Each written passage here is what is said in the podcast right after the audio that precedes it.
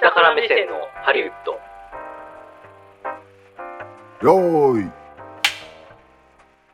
こんにちは、久保田裕也です。この番組は映画好きというほど映画を見ていない映画好きヒエラルキーの下の方にいる久保田裕也と映画制作の現場を一番下っ端としてキャリアを始めた下から目線を持つ三谷兼平さんで映画業界のいろんな裏側を話していく番組です。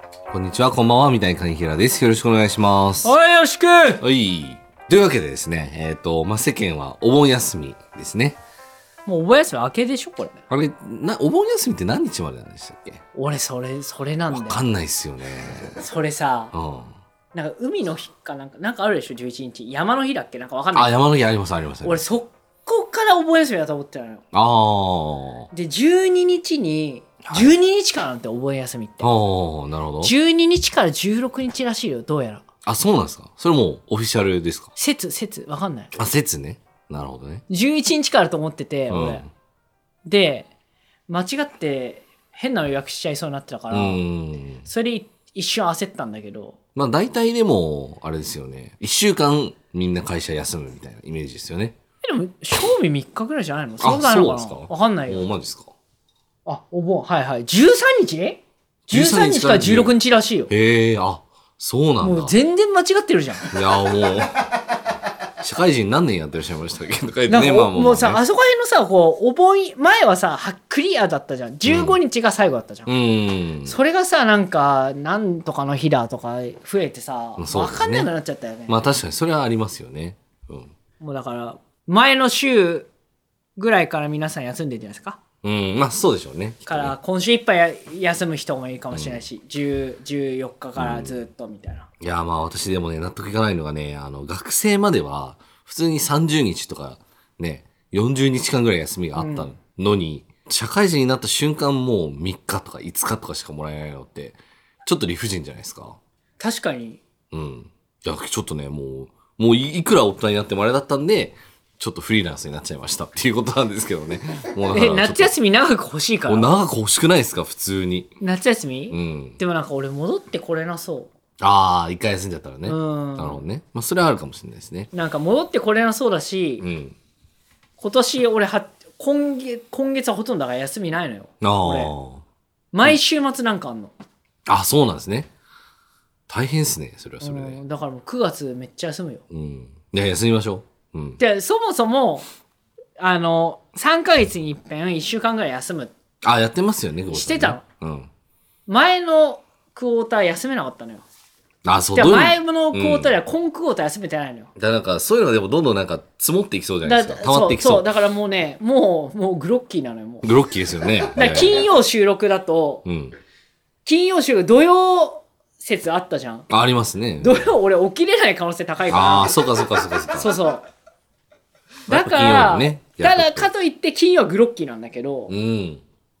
もう木曜ぐらいからググロ、グロ気味だから。ああ、そうかそうか。グロ注意ですね。グロ注意ですは本い。当になるほど、なるほど。まあ、というわけで、まあ、夏休みといえば、まあ、初中見舞いっていうことでね。はいまあ、でも、初中見舞いと言いつつも残暑見舞いぐらいのタイミングだと思うんですけれども、まあ、そんなことで、お便り最近 ご紹介できなかったなっていう。ああ、だから来反省て,、がありま来したねてないんじゃないですか。あ、来てない、まあいや、そんなことはないと思います。実は来てるんです。不人気、不人気番 組不なんじ人ゃない気ですか番組になっちゃってました。いやいやいや、そんなことないです。そうね、リスナーの皆さんの質問、一回あの、まとめてお答えする回とかよくやるじゃいないですやか。、ああ、でもなんか、そういうのなかったですね、最近。もうしばらくないんじゃないそでうすそうか。いやいや何いやヶ月かないんじゃないですか。しばらくやってないですよね。やってないですよねだからちょっとそれをやりましょうっていう。ああ、やりまししょうってことなのそうそうそうそう。なるほど。はい。じゃあ、もうだから、送ったのに、うん。なんか、リアクションないから、もうムカついて聞かなくなった人とかもたくさんいるでしょうね。いや、そその人たちに戻ってきてもらおうということでね。もうだからもう,、もう二度と聞かないから、いやいやいやいや。読まれたことすら、うんもうなんか気づかれずに読むってことですいやね。でも我々の場合はちゃんとそういうものも拾ってきますよっていうスタンスを、ああ、そうう。いうスタンス、まそうあ忘れた頃に聞き直してみたら、そうそうそうそうそう。聞き返してみたら、あ読まれてたみたいな。だから聞き続けるといいことがあるかもしれませんよ。なるほど。ご利益があるかもしれませんよって いう。そんなありがたい存在じゃないけどな、我々は。まあそうですね。は。はいい。はいというわけでいってみましょう。下から目線のハリウッドスタートです。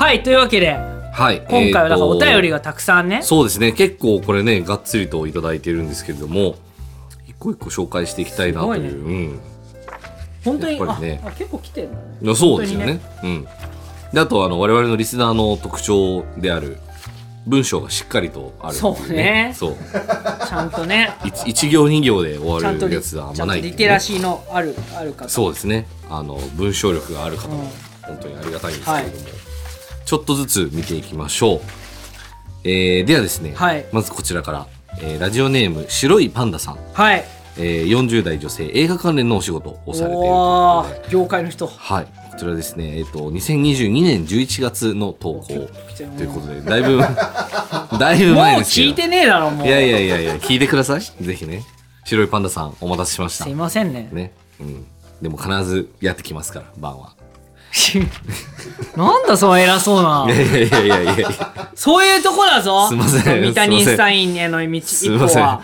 すいませんちょっとじゃあはいはいすいませんではいきますはいえー映画の前売り券で劇場購入される際の購入特典としていろいろついてきていますが、これは日本独特の文化なのでしょうかもらっても困るなぁと思えるポスターやグッズなどですので、配給会社の方々の苦労がわかります。実際、劇場での前売り券はよく売れているのでしょうかという問いでございますけれども、いやこれはね、正直そうですね。まあ、日本独特ではあると思います。まずあそうなんだアメリカとか海外ないんだなんか前売りをあえて買ってっていうのはあんまないかもしれないですね。で、あと、まあ、しかもそれになんか、おもちゃとかね、なんかついてきても、それを目的で買う人ってやっぱ、よっぽど好きな人とかじゃないとね、わかんないっていうのはあると思いなんかますね。インドとかだったらなんかななんかついてくるみたいななんがついてくるなんが、まあ、それだったら実用的じゃあないですかの。、だからあそこの、あの、もぎりする人の隣うに、ん。あの、何焼くあの釜が、あ、釜が入っててね。パンってややりながらもぎっ確かてに。くれてる。ちょっとお待ちくださいね、つうんってね。はいはい、焼けたてのやつ。まあ確かにね。まあこんな、もぎり店は嫌だみたいな感じですけれどもね。いやだからね、そうなんですよ。あれ、あれもらっても、あんま嬉しくないですよね。嬉しいと思ったことはないかな。でも、まあ実利としてあるのは、前売り券ってちょっと割引がされてるんですよね。はいはい1500円とかだったりして。だからまあ今の時代だと、まあ2000円が1500円とかになるんだったらね、なかなかうーん。いいんじゃないですかね。それで4分の1安くなるんだったら。利回り25%ですからね。もう非常にいいことだと思います。確かに、そうやって言われるとね、いや、そうですよ。物は言いよう利です、ね。回り25%の株とかないですよ、なかなかね。ないですねうんそまあうだからね、前売り券買ってきま しょう。あまりに少額っていう。ん そうですね。はい。なのでね、まあ、あの、いや、本当はだから、その、やりくり上手い人は多分前売りとか買っていくと思います。うだからそういうのはね、あの、やっていくといいんですけど、まあ、そうですね、映画の仕事してると、まあ、結局なんかね、なんか都合が合わなかったりとか、結局その場で2000円払っちゃうのが、うんまあ、佐賀なんですけどもね。はい。まあ、そんな前感じでね、前売りはだからそんな売れてない、売れないそうですね。どれぐらい売れてんでしょうね。なんかあんま時計とか見たことないんですけれども、でも、前売りの一応売り上げって一応興行収入の1周目の、えっ、と、高収入に入るみたいですね。はははそなんか前売りがすごいって映画で聞いたことあんまないな。あるう。いや、あんまないと思いますね。うん。もう聞いたことないのうん。だからまあ、じゃあよく売れてませんってことでいい、そう、あんまり、だから、あんまりよく売れてはいないかもしれないけれど、実はお得で、なるほど、本当は、あの、すごくこう、状況な人とかう、んうん、情報強者の人とかは割と利用してるような気がしますね。はい。なので、我々もね、利用していければと思います。はい。では、えー、次行きましょう。こんな感じでね、ちょっとパッパッパッとはいサクサクといけるものは行っていきたいと思います。えー、次、えー、ラジオネーム、えー、トゥクトゥク東中野さん。んトゥクトゥク東中野。ポレポレ的な、はい。あ、そうですね。そうですすね。はい。さん、えー20代男性会社員の方からいただきました。えーこちら2023年今年の2月の投稿でございます。えーテーマはですね、映画で制作する言語について。うんうん、えーこんにちは。いつもお二人の会話を楽しく拝聴しています。えー早速ですが質問です。アバターを復習がてら鑑賞していた際に思ったのですが、映画、特に SF 系にしか存在しない原住民や地域の独自の言語はどのようなプロセスで作られるのでしょうかアルファベットのように文字を定義するのは膨大な時間がかかりますし、かといって実際にある言語ではないように思い、とても気になります。よろしければご回答をお願いいたします。ということで。なるほどまあ確かにね、まあ、いろんな異世界のね、そう、ものを作るっていう中で、まあなんかその、まあワールドビルディングっていうまあ発想があるんですよ。要はその世界観をいかに作るかみたいああ、な。はいはい。そう。で、その中で、まああの、言語をどういうふうに作るかっていうのは結構話し合われたりするんですけれども、本当にガチなところは割と言語学者みたいなのを使って、もう全く新しい体系をちょっと作ってほしいんですけどって言って、やることがあるみたいです。うーん。だから具体的には、例えばあの、メッセージっていうね、2016年ぐらいに出た映画があるんですけれども、すあのなんか、けれども。SF じゃないあ、そう、SF で、あの、地球にハッピーターンみたいなやつがこう、なんかし 侵略してくるみたいな、なんかハッピーターンみたいな形のね、ハッピーターン。ハッピーターンみたいな形のね、そう、あの、黄色い粉が。 そうそうそうそう。あのね、もう病みつきになるね、魔法の粉があるんですけれども、まあ、ああいう形をしたやつが、その地球にやってきて、まあ、そのコミュニケーションを取ろうとするっていうので、えっ、と、主人公が誰だっけな、えっ、と、あの女性の方で、エイミー・アダムス。うん。っていう人がまあ主人公なんですけど、まあその人がまあ言語学者で、で、その宇宙人とのその交信を言語を使ってこうやろうとするっていうことをするんですけど、その時に作られた一応言語っていうのはあるんですね。なんかこう、なんかタコがこう足をこう広げるみたいな感じの形をしてるような文字なんですけれども、それを一応ちゃんとある程度こう体系だった言語にちゃんとなるように、その監督、ドゥニー・ビル・ヌーブ監督ですけれどあも、あ、ドゥニビルブヌーブ。ドゥ あれ、今言えてました。言えてる言えてる。いやいや、ちょっと舐めてもらっちゃ困るよ。いやいやいやいやドゥニビルヌーブね。 そうねあデュニ・ヴィルヌーブ監督うんのそういうやつですけども、やっぱそういうところはやっぱちゃんとね、こだわって作る人ほど、あの、なんていうのか、ちゃんと、なんていうのかな、世界観のリアリティが増して、お話としても楽しいっていうー。のじゃはあそれ言語学者の方とか入れてんのかな入れてます、入れてるますでしょうね入れてまだす。ってそうなんです。作れないもんね、そう映画、映画の。でも逆に、うん逆になんかあの、ミニオンズとかで出てくる、あの、で、でたらめな、はいはいはい。あの言葉、でもなんかちょっと聞き覚えあるなみたいなやつとか、あれ誰、どうやって、どうやって作るんでしょうね。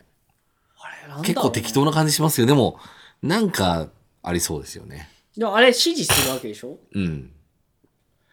だからえ映画の監督が作るのかないや、まあでもそうですよね。だから監督が、そうですね、指示出して。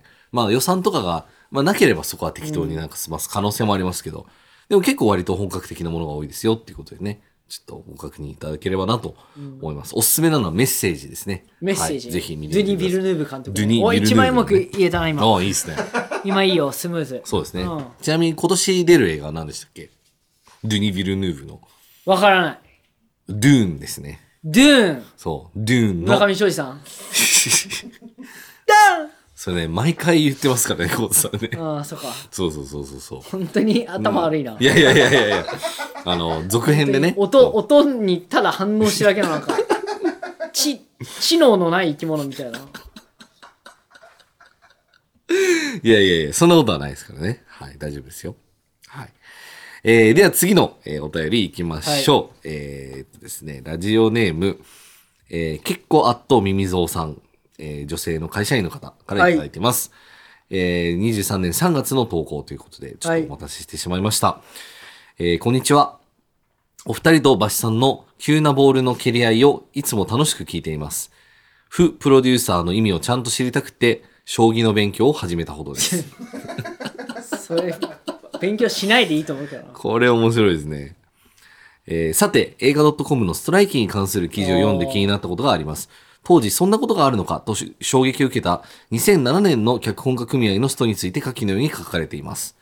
で、引用部分なんですけれども、えーまあ、2007年11月、えー WGA、米脚本家組合は、動画配信などの新しいビジネスモデルにおける条件をめぐり、映画会社、テレビ局、配信会社などが所属する業界団体、えー AMPTP ってやつですね、と対立し、ストライキに突入。100日間にも及び、多くの映画やテレビドラマプロジェクトが凍結され、業界全体に大きな打撃を与えたっていうね、まあ、話なんですけど。えー三谷さんはテレビの方じゃないですが、そんなことないですよ。えーいわゆるプロデューサーって、ローと死で言ったらはっきりと死、かっこ使う側になるのでしょうか。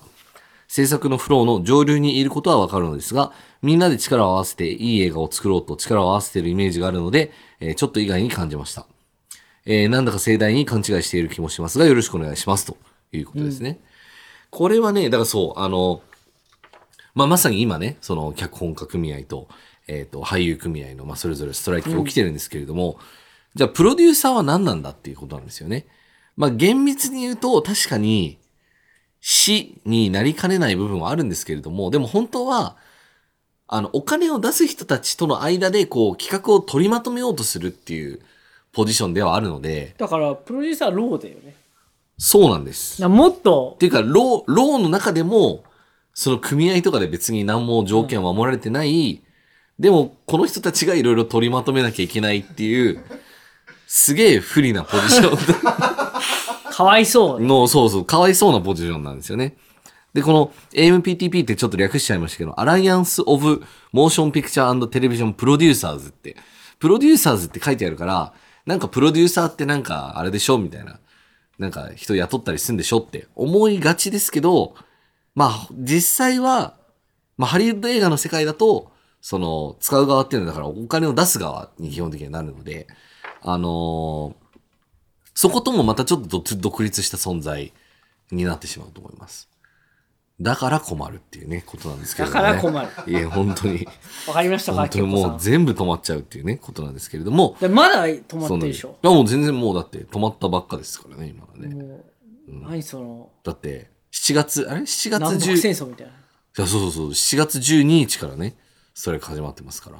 全然だね全然ですね。まあでも1ヶ月近くは経つのかそうですね。なので、そんなやっぱだけしないんだねいや、まだ話し合い自体がね、なんかもう行われてなさそうな感じなんで、まあ最近ちょっとずつね、動きが出てきてますけれども、えっ、と、今回のね、ストア、100日間を優に超えてくるんじゃないかっていうね、気がしますけれども。い100人しか有利これもう半年無理とかじゃないや、もうほんとそうですよね。年始だ半年間収入なかったらみんなどうすんのっていうね。まあそれぐらい金もらってんだろいや、もらってないですよ、そんな、そんな。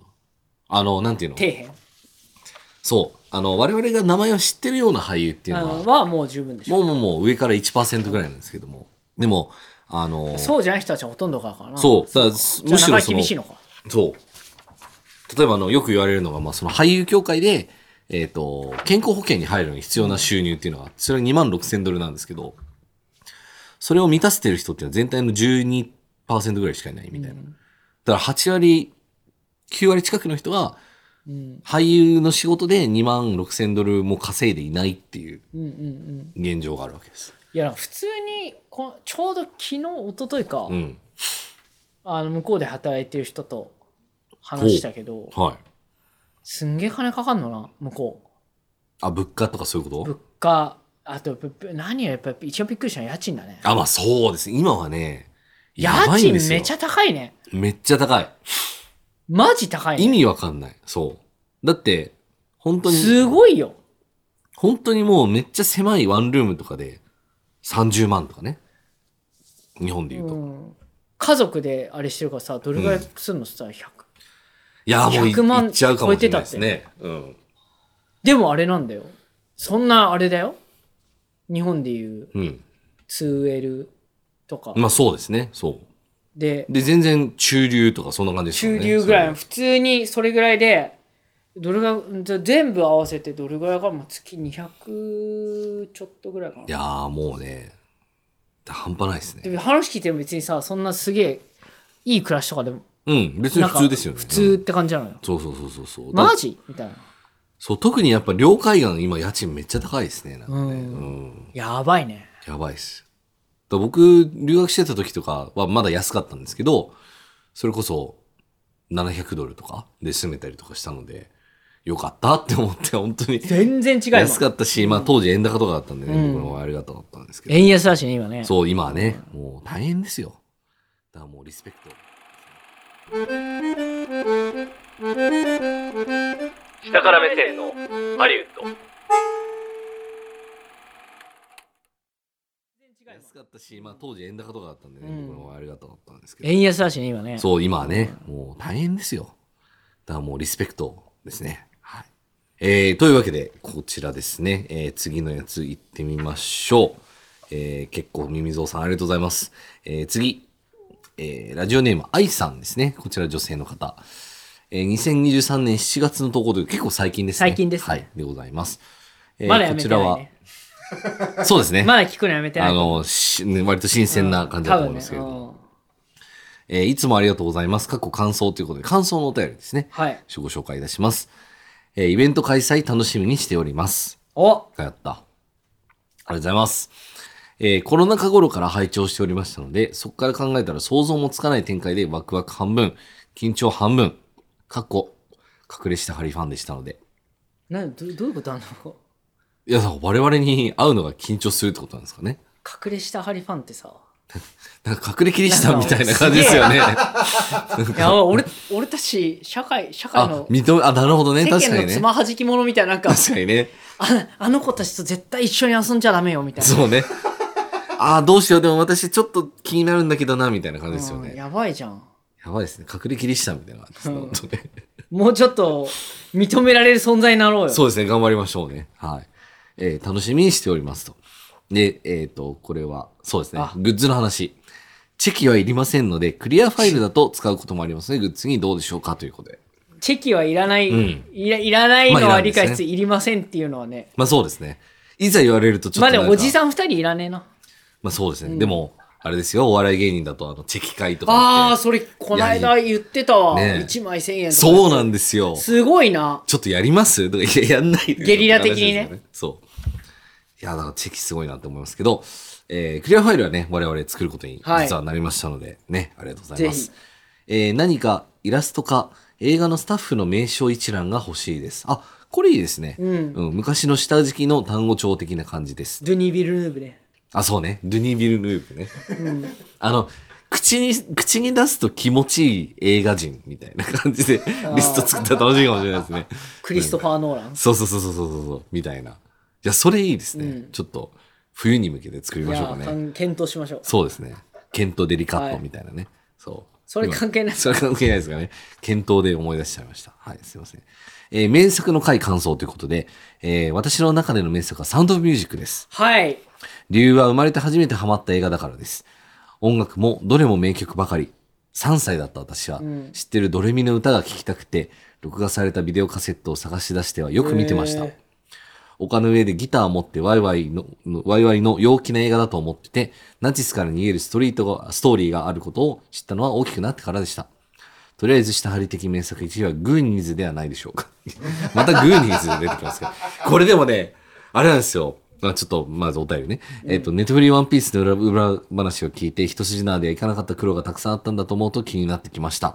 みたいなものはもう一つ増えてしまいました。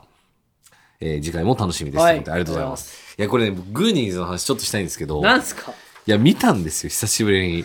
見るなよな見るなよっていうのもあれだけど見ない見る必要性ないだろいや、なんか、いや、いや、いややっぱ折に触れてやっぱ出てくるじゃないですか。グーで、ニなーんズかそう。で、やっぱちっちゃい時の記憶って、まあちょっと曖昧だから、もう一回見てみようって思って、見たんですけど、うるさっていう、 っていうなんか印象がまあ、グーニーズディ拭スえんなよなくて、いや、これね、いや、これあの子供たちね、ずっと叫んだり、なんかそ大うだ声よで。そうだよだってなんグかーニーズってそういう映画だもんそうですかわー大変だみたいそなうそうそうそうそう。わあ、ーみたいなお穴に落ちたわーとみかた、いなわあ、トラップがとか、そなうんかもうそんなんばっかりもうテンション高って思って、なんか、ああ、ここに宝のなんとかがとかっていうやつじゃないですか。そうですよいや、なんか大人になってしまったのか、なんか、うるせえすごいうるさいなって思っちゃって。グーニーズうるせえってもうなんかすごいななんかあの、あの、公園で子供が遊んでるのうるさいって思うね、おじいさん、はいおばあさんみあーはいはいたいはいな感じの気持ちだにかならってしま年取ってきたんだよ年取ったのかなってちょっと思っちゃって。そうなんですよ。結構ね、それで、それが、それで取り乱してしまったっていうこと。取り乱しそうあれ、やばい取り乱。す俺こんなことで、なんかめっちゃなんかイラッとしちゃってるかもしれないっていうのでね。あの、不思議な発見だったんですけど。グーニーズ見てイライラしたって結構そう。あ、これ結構だからしんどいなっても思っうてじ。じいだないや、やばいっすうんね。でちょっとその子供の時のね、あの、いやでも子供の時見た時めっちゃ面白かったんで、なんか、時の流れは不思議だねっていうことなんですけれどもね。もう大人になったんだよはいなのかなっていうもう感じ子供のその無邪気な笑い声とかそういうのがうるせえとしか思わなくなっいたやー、やばいやばいやばい。それはちょっとね、あの、なんとかあんあの、心のアンチエイジングをね、していきたいところだと思います。というわけで、ありがとうございます。えー、次参りましょう。えー、ラジオネーム、くまさん。はいえー、女性の方で高校の理科助手を助手やってる方。おお、ありがとうございらっましすゃる。んですねえー、と、今年の7月いただいた投稿です。えーテーマ、映画のパンフレットやポスターはえ日本の映画配給会社が作るんですかということで、えー歌丸さんがよくパンフレットの出来がいいとか言ってたし、分厚さ内容にかなりの差があるからどうなっているのかなと思って、えー久保田さん、三谷さん、バスさん、いやバスさんね。間違ってたらすみません。 えースタッフの皆様ありがとうございます。間違ってまいせん。つも間違ってない です。うん、バスさん。あの、熊さんの中でバスさんだったのもバスさんです。バスさんでいいよ。うんえーいつも楽しく聞かさ聞かせていただいています。えー特に権利関係と負債総額の巨額のお話が楽しく何度も聞いて ます。もうハッピーじゃないよ熱。くなってきます。ご自愛くださいということで。なるほどね。あの、スケールの大きさとかね。ちょっとなんか揉める、揉めるところが好きなのかな。ままあ、揉める、揉め事ですあ、かね。そうですね。はいい、やいやいやいや。パンフレット、ポスター。これどこそがう作ったんですね。かいや、あの、配給会社であってますね。ですよね。うん。うんただまあ、あれね、君たちはどう生きるかのパンフとかまだ出てないんですかね、なんかね。おーまだ出てないん全然だ情報、そうそうそう、なんか要はその、大体公開に合わせてパンフって売り出すんですけど、で、まあ人気のやつは割とすぐに売り切れるんですけど、あれはね、全く違うやり方ですからね。そう。君たちはどう生きるかを今日見ようと思ってるんですけど、あ、そうなんですね。見てなかったから、他のやつちょっと立て込んでたから。ああ、なるほどね。忙しいですね。忙い。しい、いや、もっとなんか。いや、本当はうん先週か先々週見るやつやったんだけど、うん。うん、なんか暗い気持ちになりそうだなと思って、ああ、いやいや、全然全然、そんな、そんな。楽しいですよ。うん楽しい。うんじゃあ、いいや。あ、いいですね。ちょっとその感想もね、ぜひ聞いておきたいと思いますけれども。そうね、あの、もうちょっと、あの、法的な紛争とか、あの、お金の大きな話、これから我々していきましょしていきますか。う。うん、そうですね。あの、ハリウッド会計でなんかね、本当は、あの、支払われる予定だった、なんか成功報酬が全く支払われなくて、それでなんか、まあ裁判を起こして、で、まあそれでなんか、結局その訴えた側が勝って、すごい金額を手にしましたみたいな話とかもうんうん。結構あるんで、うん、その辺はね、あの掘り下げていきましょ権利関係とかってさ、なんかもう、もん確信犯的ににさ、揉めるケースとさ、う。うん、え、ここみたいなさ、まあそうね。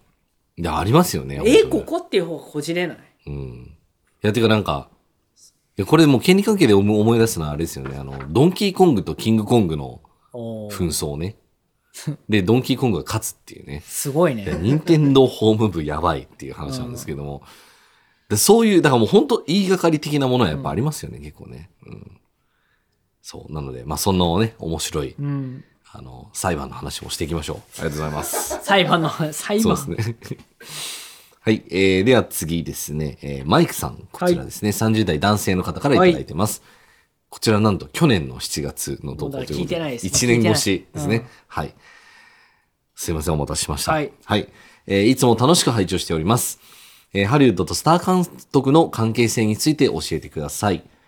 えー川上信夫さん著、コンテンツの秘密、僕がジブリで考えたことの中に、ハリウッドは天才監督がいらない制作システムを目指しているようだ、と記述がありました。それを思うと、スティーブン・スピルバーグ、ジェームズ・キャメロンなど、あの名監督が送る、のようなスター監督推しの映画が少なくなり、彼らに代わるスターも生まれていない気がします。ああ、なるほどね。かっこ素晴らしい監督はもちろんいっぱいいらっしゃいますが、これはまさに監督に頼らない制作フローによる結果なのでしょうか三谷さんはどのように感じられていますかよろしくお願いいたします。ということで、これは、めっちゃいい質問ですね。これなんで取り上げなかったんでしょうね、我々ね。 なんででしょうね。いや、そこれは取り上げましょうよ、ちゃんと。で、誰に言ってもまあ、もうしょうがないんですけど。これ、これ、このために1回ぐらい用意してもいいぐらいの感じですよね。確かに。これはね、あ面白いテーマですね。面白いですね、はい。うんすごく。多分そうなんじゃないかな。ああ、そうですね。うん。うん。というわけで、飛ば しこます。ちらは次回、ガチで、一回、一回使って説明はいとかお話できたら面白いですね。うん。そう、最近ね、そう、だからなんか、まあ、簡単に言うと、もうスターってめんどくさいんですよね、多分ね。あの、お金は要求するし、人間だし、なんかね。人間だし。まあ、人間だろ、そりゃ。まあそうなん ですよ。まあ人間ならではのね、そのなんか過ちを犯したりとか、いろいろあるわけですよね。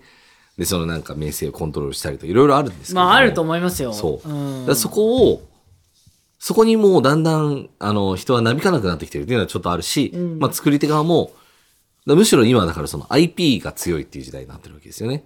だから原作がどうっていう。だからまあそういう話なんですけれども、まあちょっと掘り下げていきましょう、そこは。次回。はい。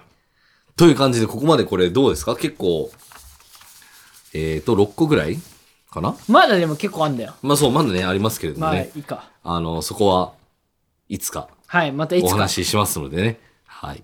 えー楽しみにお待ちください。ここでね、あの、ご紹介させていただいた方、あの、投稿いただいていつもありがとうございます。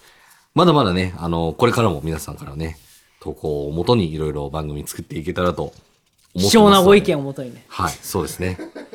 あの、そうですね。盛況ぐらいね、ちゃんとこう反映するような感じであやっていけたらいい。盛況の白石さんそうですね。そうそうそうそうそう。懐かしいね。やっていきたいですね。はい。というわけでエンディングに参りましょう。はいえーポッドキャストでお聞きの方は番組登録をお願いいたします。えーまた番組へのお便り感想は、ポッドキャストの概要欄と番組公式ツイッターからお便りフォームの案内が出ていますので、えーそちらをご参照ください。えツイッター Twitter あるいは X と一部の人は言っていますけれども、え、 一部はじゃない。、えー下から目線のハリウッド、 もしくはアットマークしたハリで検索、えーそしてフォローお願いいたします。はいまた番組のハッシュタグ、ハッシュタグしたハリでコメントをお寄せください。イベントイがベン来トも週ねですよ。来週ですよ。どうしましょう。まあ、だからこっからはあれですよ。うんチケットがうん。もう完売なので、そうですね。あのキャンセル、急なキャンセルね。そうですね。こう飲み会と、飲み会のあのね、うん方式で、そうですね。直前にね、キャンセル出たキらっていうね、ャンセルが出ますから。うん。あと、転売とかしないでくださいね。本当に転売とかできんのいや、なんかやりようはあるんじゃないですか。あわれよりはあんのかかなんないですけど。でもしないでくださいね。ぜ ひね。はい。まああと、あまあ下取ってっていうああとところもあるからねあと、あとアポなしで来ないでね。ああ、なるほどね。いきなり、確いきなりね、入りた入りたいですみたいなか、にね。あまあそうですね。なんか人気のない部活とかじゃないんで。まあ、そこはね、正規の手続きでお願いします。はい、というわけで次回もお楽しみにお相手は久保田彩と。三谷兼平でした。